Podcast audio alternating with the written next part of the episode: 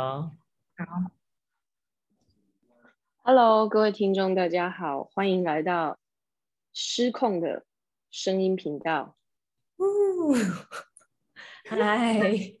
大家好。等到等到我们有赞助的时候，我们会有一套比较好的音控设备，到时候可以按一些掌声、欢呼声跟尖叫声。好 low 哦，好，好，好，OK。好好哦，我我继续吗？还是 Betty？对啊，我们这礼拜要谈什么？嗯，这礼拜我们来聊聊当下如何。当下嘛。对呀。好啊。好，那谁谁开始？好啊，那我这边刚好，我这个礼拜就是看了两本书的，应该说我听了两本书的有声书的介绍，这样子。那呃，第一本是一本文青少女的。呃，文青少女的戏骨戏骨工程师这样子，那我我书名有一点忘记这样子，那我先介绍这本书，它其实是一个呃一个一个呃念土木工程的一个女孩子，然后那当时在台湾念完呃念完研究所吧，然后就到美国去工作。那到美国去工作的时候，他是在那个 Tesla，就是那个电车的那个牌子里面做一个 technical writer。这个角色就是说，啊，在在那个呃科技公司里面，他们会请一种 writer，就是写手，就是说，哎，我不知道那个中文要怎么翻，就是说他是专门在把一些科技文件或者是一些呃专业的呃，像像如果是以 Tesla 来讲的话，就是它的机械。它的机械的说明书，或者是它机械对外的一些新闻稿，或者等等之类的这些东西，然后做一个比较好的一个润饰跟一个文笔这样子。那这个角色非常的重要，你必须要有一些呃科技背景的一些涵养，那你还要很有很很好的文笔这样子。那这个女孩子她是一个就是台湾人，那可是她就在美国做这份工作，那这份工作就是非常的稳定。那呃，Tesla 大家也知道，它的股价已经高到就是没有办法用买买买一股来卖了。它的那个 share，它的 unit 大到一股是没有任何人可以负担，因为它实在就是全世界疯狂的买 Tesla 的车子，所以它股价飙到一个就是。大家都觉得买买买这家股票一定会很很赚，这样。那这个女孩子在这样的一个工作，然后最后生了第一个小孩，请了五个月的育婴假。然后在这个五个月的当中以后呢，她回到职场。呃，就五个月之后，又回到职场，然后所有的人看到他都以一个非常诡异的眼神看着他，就会觉得说，呃，你怎么会想要回来上班这样子？一般来说，我们听到看到，就是只要是女孩子如果怀孕的话，她们都会选择更适合，就是可以一边带小孩跟一边就是工作的一些工作这样子。那他当时在一个就是呃那个 Tesla 的总公司的那个工厂。然后去看那些所有的机械工程师在做的所有事情，然后要把他们的所有的呃的 process 记录下来的时候，他感受到一股有一种嗯很难去，就是又熟悉，但是又觉得自己因为身为妈妈的那个身份，有一种就是在女性身上的很多的不同的投射在她身上的一些想象这样子，所以也因为这些想象刺激她去思考说。OK，哎，有有男生的声音，没事啊，勺子在旁边一直讲话。OK OK，你可以听，没事没事，对对，你可以听，对。然后呃，就是就就因为这样子，然后所以他就开始去思考说，他的人生的到底要做什么样的事情？他这一生就是要一直做这个 technical writer 嘛，这样子。所以他就在这样的过程里面，他就觉得说，他想要跟他先生一样做，就是因为他们住在就是。美国加州北北加州的戏谷，那我我不知道大家就是应该都可以理解，就是全世界最多的工程师的一个 city，就是在美国的那个 city Silicon Valley，就是所谓的戏谷。那这个地方就是诞生了，不管是啊。就是呃，Apple 或者是就是 Google，那这些公司都从这个地方所产生出来的。Facebook，然后 Airbnb，然后你们大家可以想象到的所有的很有名、股价很高的科技公司，都是在这个地方，就是这是他们的发源地。这样，那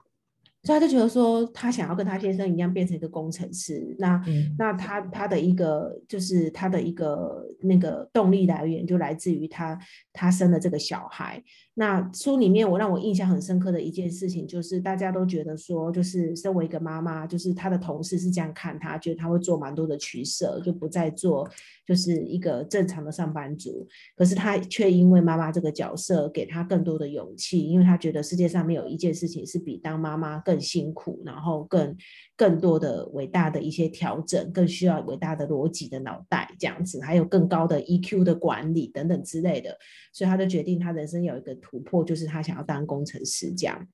所以呢，这个女孩子就自学啊，从 coding 开始自学，就上网，就是呃，在戏戏谷那个地方，其实有蛮多的，就是你可以实体的课程可以去学程式，然后都是非常厉害的直接教你，然后通常学半年就会马上。on board 去工作了，不管你是软体工程师，或者是软体工程师是最快上手的那些 A P P 什么，那都是最简单的。如果你只要你不是当一些比较呃比较难的，比如说 architect 或是等等之类的，都还可以自学。所以他当时就觉得说，那他就当软体工程师。那我我我我今天想要讲的这个故事，就是说，呃，它里面的一句话，它非常的哎，阿华离开了，哎，是吗？对啊。哎，断线，那我们要等他重新连上来吗？好好，你先暂停好了。呃，我先暂停一下哦。好，那呃，刚刚其实我有点忘记讲到哪边，但是我是他去重新学城市语言，哦，重新学城市语言这样子，然后他为什么？对。他为什么要做这个决定的原因，就是因为他生了第一个孩子，他觉得他的人生是不是就从此要做这个看起来薪水很高，但是就是食之无味弃之可惜的一个工作？哎，这这这四个字是我这八个字是我对他下的一个一个注解。那我不知道他有没有讲，我不知道书里面有没有这样讲这样子。但是你把这个就是你用这个嗯句子用的很精确，就是没有。哪一个字歪掉或 乱我有有一点那个最近成语大的进步哎，真的，我也觉得我在语言上有进步，可能跟录 podcast 有关。但是我觉得很很奇特的是，他一开始生完小孩，他同事对他要重回职场这件事很惊讶，所以他过去的工作很高压吗？因为同事不是说以为他会选择带小孩，而不是回。应该是说。就是啊，女性这个角色其实不只是在台湾，那在美国其实有蛮多人可能在生了小孩以后，越是高阶主管，他越有可能就突然就转弯了，他就会转弯，他选择就是他要兼顾他的孩子，然后做一些可以兼顾他孩子的工作，这样子。嗯，对，那呃，就是每一个人的选择都不一样。可是他在书里面，你讲到这个，他就是有一个人有问他这个问题，他就说，其实坦白讲，他也有想要尝试看看是不是他自己带小孩，可是他发现就是其实有很多人写信给他说，哦，你好厉害哦，就是你带着一个五五个多月的孩子，然后自学写程式，然后面试了这么多公司都被打枪，然后一边带小孩，然后一边被打枪，然后然后最后好。印证到了，终于终于成为一个正直的软体工程师。然后呢，你还可以再陪伴一个一岁以前的小孩长大。你到底是怎么办到的？这样子？那他有说，就是呃，他必须老实讲，很多事情是真的是带小孩给他的勇气，因为他也是因为带小孩以后，他发现如果他全职带小孩，对他来讲，他的人生更困难。所以他有去平平阳过，就是其实呃一边带小孩跟一边工作这件事情，反而对他来讲，他觉得他的人生是比较 easy 的。嗯，所以我觉得这打破很多我们可能在对妈妈的一个想象，就是会觉得说，就是哦，就是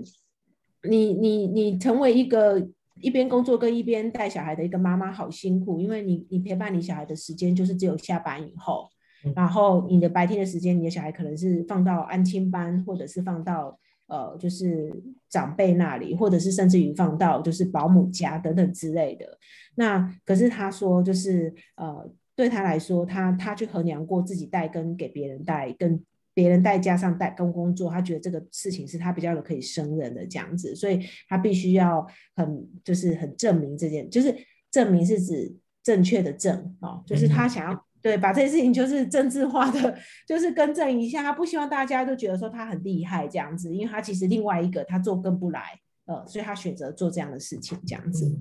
好，那呃，我今天想要谈的是，呃，这件事情为什么会跟我想说的，就是当下这件事情有有所的一个给我的启发，是因为，嗯嗯，就是。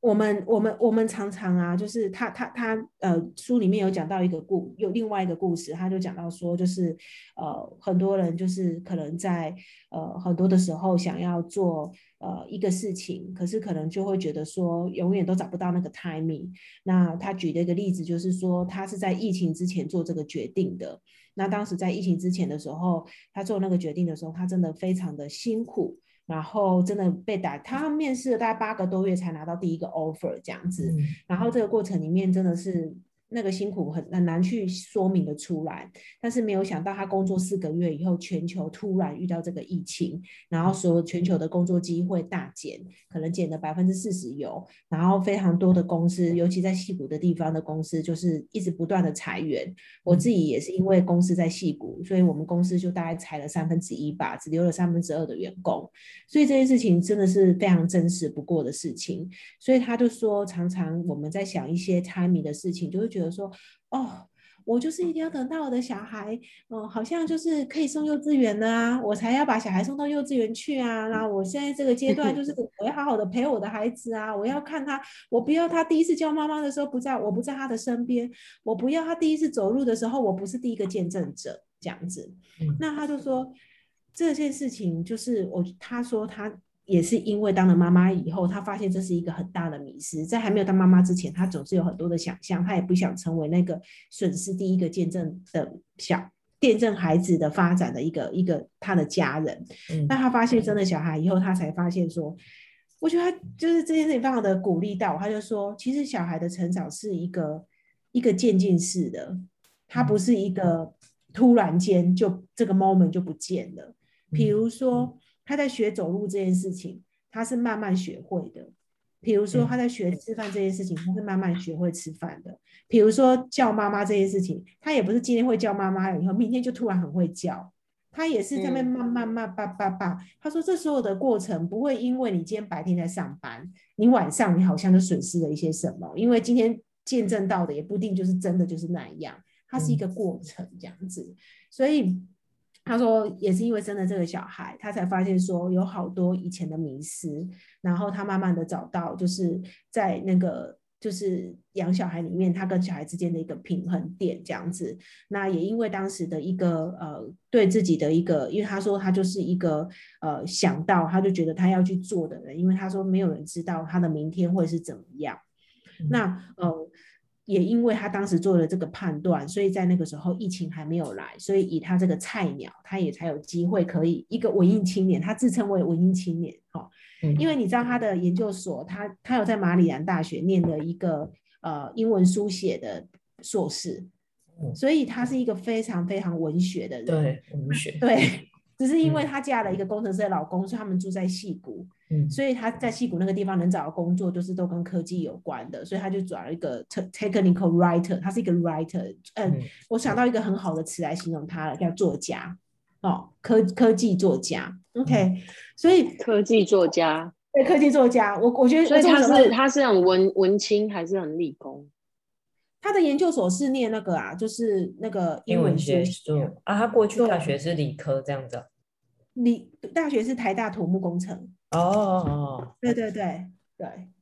对，但因为他太喜欢书写了，所以他研究所去念了一个很跳痛的，就是可能是我们台湾讲的，就是所谓的一类的一类组的一个一个科系叫。对，这会让我想起那个哎。那真不重要。有一个人，他他之前也是很会写，然后去帮那个财经产业写相关的专栏，有点类似。你说你说叶阳吗？不是小小竹啦，啊小竹哦，嗯，对啊，嗯那所以，我我就是，哎，其实很多这样子被耽误的，很被耽误的 writer，那那我就是在想说，就是他就说。也因为他当时觉得他想要去做，他就去做，多大的困难他都想要去克服。那他所专注到的都是他眼前跟当下的困难，他没有去想到他未来会不会得到这份 offer，他也没有会，他也没有去想到他的小孩未来会不会因为他做了这个决定，损失掉一些妈妈的爱的陪伴等等之类。他说他没有想那么多，他想到的都是他做了这个决定以后，就把这个决定的当每一个当下都过得很精彩这样子。那嗯。因为因为那个那个那个访问到后面的时候，主持人叫他就是有没有一句话给看这本书的一些女性或者是男性的一些一句鼓励的话。他说鼓励的话就是他希望大家可以在就是想要做什么样事情的时候，就是 just do it 这样子就去做。因为他就举了疫情的这个阶段，他说如果当时他没有就是去做的话，他可能到现在都还在家里蹲。因为疫情真的是整个戏股真的是很糟，整个全球的经济非常的糟，他根本也找不到工作。当然这我们不知道啦，可是他自己是这样讲的，所以就会让我觉得说，就是他当时让我想到好多我曾经在面对人生的好多抉择的时候，我对于未来的一个恐惧跟想想象出来的恐惧。那我我会觉得说，那个恐惧会让我在这个当下要做的决定会非常的。我是说要再讲一句成语哦，裹足不前。好棒！哇，觉得我最近可能就是就听的一些比较文笔比较好的，都是那个王子君很厉害，因为那个好就是那个远山呼唤的那个创办人，我觉得他的文笔太强了，强到我我真的觉得就是我有被陶冶到这样子。好，所以。呃，我我只是在想，就是说，就是未来的恐惧，未来那个看不到的东西，到底有多大的魅力，跟到底都它是何方神圣，可以来阻碍我们把当下过得精彩，把当下过得好的一个一个变成是一个阻碍耶。所以我今天想要跟大家聊的是说，你们有没有想过说，其实。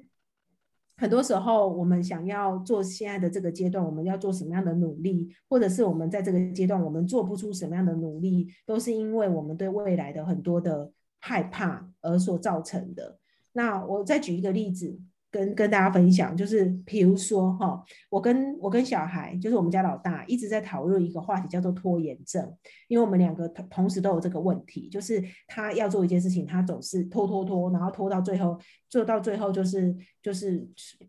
就是就是才去做。啊，我这个人是真的没有到最后一刻，我是做不出来的。那这个问题是，我觉得我是心理的状况很严重，所以我一直很想要突破我自己的拖延症的这个问题。那我们两个就同时互相去 Google，就讨论说我们要怎么样把我们的拖延症给克服这样子。那我找了三个 YouTube 的介绍拖延症的影片跟他做分享。那那时候我们导出一个结论，就是我个人的拖延症的问题是在于，我很期待我我要做的这件事情能达到我要的那个目那个标准。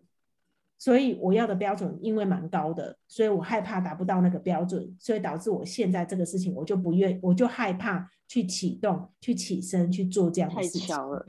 对，太巧，我不敢，太巧了。我刚刚，我刚刚不是不是，我刚刚在做做运动的时候听书，听到这个拖延症，就是完美主义的人很容易有拖延症，这个已经是我第一次听到了。哦，那就就在可能当就是对你最近是一个 hint 哦，对，所以对，然后我把这个话题讲完，然后所以我就是想说，就是这就是我们对未来的想象嘛，因为我对我这个 project 的想象就是我就是要做到我想象的那个那个状态啊，可是因为那个状态是未来才会发生的事情，我就因为这样，我现在就不敢启动去做，所以我就更没有更充足的时间把这件事情给做好。如果我可以好好的专注，就是我现在就是要写这份报告，我把报告给写出来再说。我先不要去想象我未来这份报告能拿几分，能能能不能让我自己满意这件事情，或者我只要这样去想，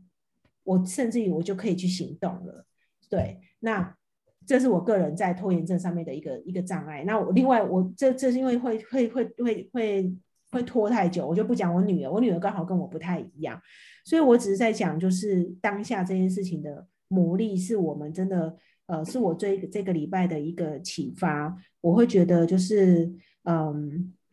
我们可不，我可不可以试着去看待我现在这个当下应该要过的什么样的人生？如果我这个现在这个当下是应该好好的跟，呃，比如说跟家人吃一顿情人节大餐，那我就好好的去吃，而不是说去想说。呃，我跟我的就是我觉得很多人可能会在面临一些关系上面的状况，就会觉得说。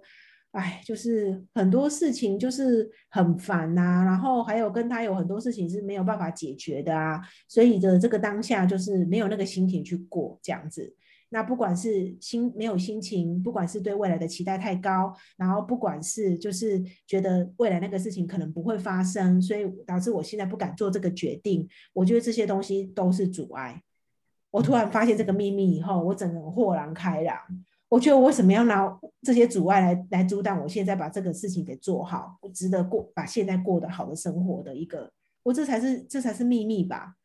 就是我觉得可以把人生过得好的秘密武器，反而是你要专注在这个当下，把这个当下好好的过好，这才是重要的。而每一个美好的当下，才会累积成一个美好的未来。那这个事情的一个小小之间的一个观念，突然让我整个人豁然开朗啊！我觉得这是我这个礼拜很很开心的一个收获，这样子。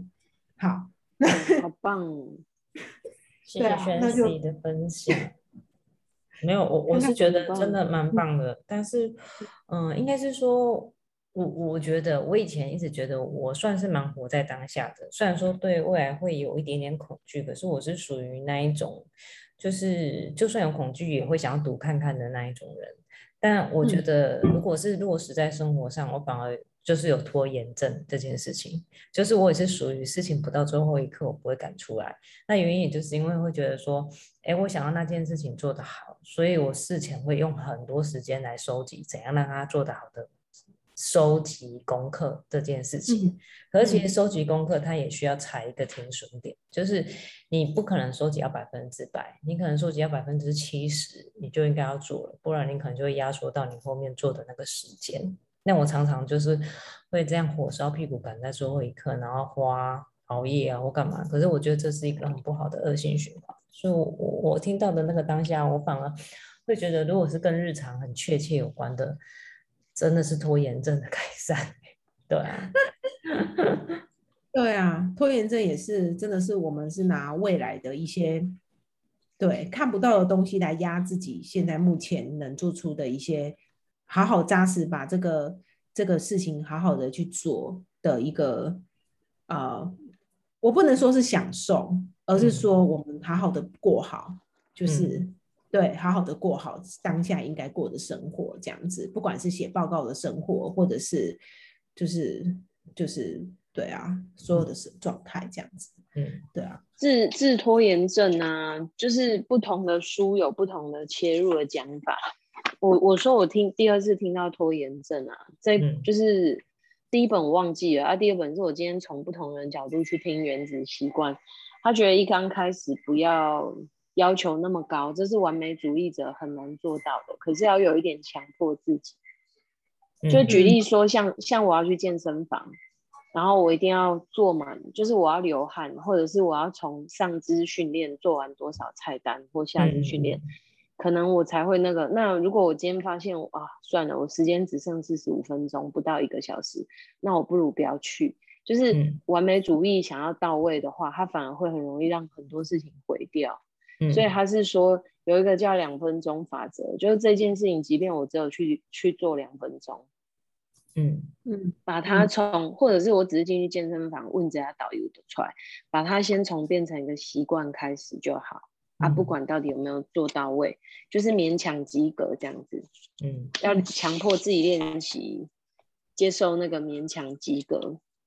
他说：“这是。治，嗯，治那个完美主义者，就是很烂，很烂，或者是我要求我一个礼拜读一本书，就算我没有读完，我还是要强迫自己，就是都先翻开。那你如果中断，中断第一次没有关系，你就继续把它延续下去。可是，一旦中断第二次，它就很容易从此暂停了。嗯嗯嗯嗯嗯，没错，习惯的东西很怕中断，嗯，他不怕只做一半。”对，真的就是跟借小朋友奶奶嘴一样，就是 你一定要借三天了，然后今天就说哦好，不要再哭了，你你吃你吃你吃你拿去，哎，一切重来，强不得起这个意思，这样子，嗯，对啊，习惯这件事情也是对，就是很很微妙的一个一个关系，这样子，对啊，嗯，很有趣，很有趣。哦，那。我们有什么问题要问还是要再听我分享第二个故事？第二个故事啊，来啊，是啊，哎，你们可以回应啊，没关系，因为我觉得一我刚刚的故事已经很长了，就是说我不是故意要讲这么长的，而是说我必须要把这个对比给讲出来，你们才可以体会。就是为什么我突然对当下这两个字有这么大的一个一个感受，这样子。我反而比较压抑的是，你对当下这两个字有这么深刻的感受，是因为过去你如果你没有分享了这个故事给你的震撼或启发之前，我会觉得你就是一个活在当下的人。所以你看到他的那个作者，就是那个女生，她的抉择也好，她的身份转换跟她去做的选择那些。就让我反而蛮蛮压抑的，就是我我因为我我会觉得，对啊，就像我刚刚讲，我会觉得你是活在当下的人，所以我不会觉得你会花太多心思在恐惧未来。但哦，对，所以你说你被这个文章很触动的时候，我蛮意外，是因为我会觉得在这个主题上。或者是今天在讲当下这个主题，你不要拖延症。我我想我们三个大概都有不同的等级的拖延症，所以我们就不讨论。当然，我们今天讲到结结果，可是我会觉得活在人生的当下，我会觉得我们三个就是在你没分享之前，我会觉得我们三个都蛮活在当下的。就是即使前面的未知或什么都蛮多的，可是我我会觉得我们都是属于那一种不会因为很恐惧。未来，而不去做当下自己觉得该做的或是该过的那那些事情。所以我在听到他在抉择他的人生的时候，我反而没有，我不是说没有触动，就是你还是会有当妈妈的某些他他分享那些点，你会有点认同，可是不会有到那一种哦，原来这样，我过去什么？所以你刚刚说你很触动的时候，我是蛮压抑的，就这样而已。呃，我我也是很讶异，我有更深一个层次在看当下的这个感觉，这样子，那可能也跟我上个礼拜也是看了另外一篇英文的，他是在讲 be present 这件事情，就当下是一份礼物这件事情，那是另外一个。但是我觉得，呃，我可以体会你在说的那个，就是我我们我我也觉得我是一个活在当下的人，就是觉得说，OK，就是呃。有想要看的家人，我就会去做，然后这些事情。但是我在看的那个当下，更多的一个层次是，我觉得是我个性上面的一个，呃，我以前看不到的一个盲点，呃，就是那个盲点，就是我不敢去想象那个更多的美好，因为呃，我可能就是会觉得说，就是。呃，我举远山互换的这个创办人，这个这个男生来讲好了，他可能在高二的时候，他去尼泊尔去做了一个志工，然后他在他大二的时候，全尼泊尔发生了一个七点六级的一个地震，那这个地震把他去当志工的那个乡村的所有东西都震歪了，嗯，所以那时候他的那个当地的一些呃呃，就是他们有个协会，那个协会就发了很多照片给他。还有十分钟，发了照片给他，然后就给他看说：“哎，你之前来服务的这个乡村现在变成这样，这样。”那因为这样的事情，他们就再回去尼泊尔，然后去做的一些呃，就是探访这样子。那可是做完探访以后，我觉得这件事情对我来讲，如果是我的话，我可能就会 ending 在一个无止境的一个惆怅里面，我其实不会有做出任何的行动。嗯，因为在大二的我，我是不敢想象我是一个有这么大能力的人，我是一个没有办法想象就是美好没有限制这件事情。那美好没有限制这句话，是我可能是在我就是七月的时候一个最大的一个礼物。我突然领悟到，就是什么事情都可以有限制，可可都都要有节制，但是美好是不需要节制跟限制的。你觉得你跟你先生的感情已经够好了，其实你们可以更好。因为他们永远可以，只要你愿意改变那个 moment，你们的人生就会从此的不一样。所以，呃，我当时就会，我会去醒思到我自己，就是原来我对美好的想法是很狭隘的。我觉得我做到这样子，已经是我觉得已经很棒了。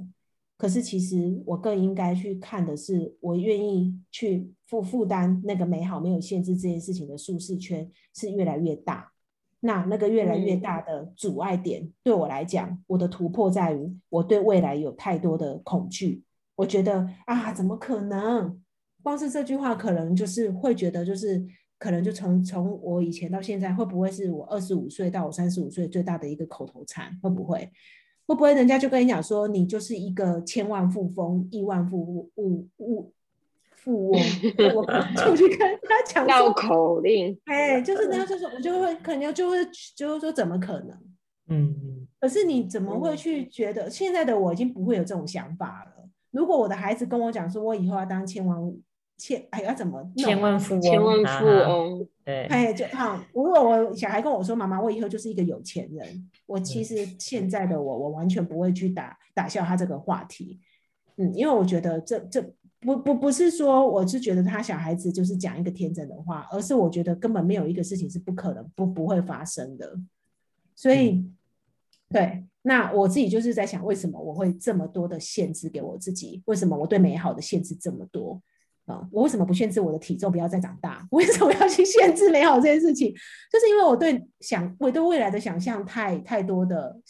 太多的框架了，这样子。那我我可是我就觉得说，那到底怎么样突破这个框架呢？那就刚好那个远山呼唤的那个创办人跟这个这个文艺青年给我一个很大的启示。应该说那个启示是比较在行动上面的一个启示，就是说呃让我启发说啊。其实我根本不要去想我的未来是什么，不需要。我只要当下我觉得到惆怅，我想要改变什么，我就先去做。不要去想说我这个，你知道那个原生呼唤那个男生讲了一句话，让我真的是，我我不知道，我只想哭而已。他就说，我不知道我现在做的这个行为可以帮助到这个乡村里面的孩子有什么，但是我能想的就是，我有两双手，我就先去做。我觉得为什么为什么我不能有他这样的情怀跟这样的行动力？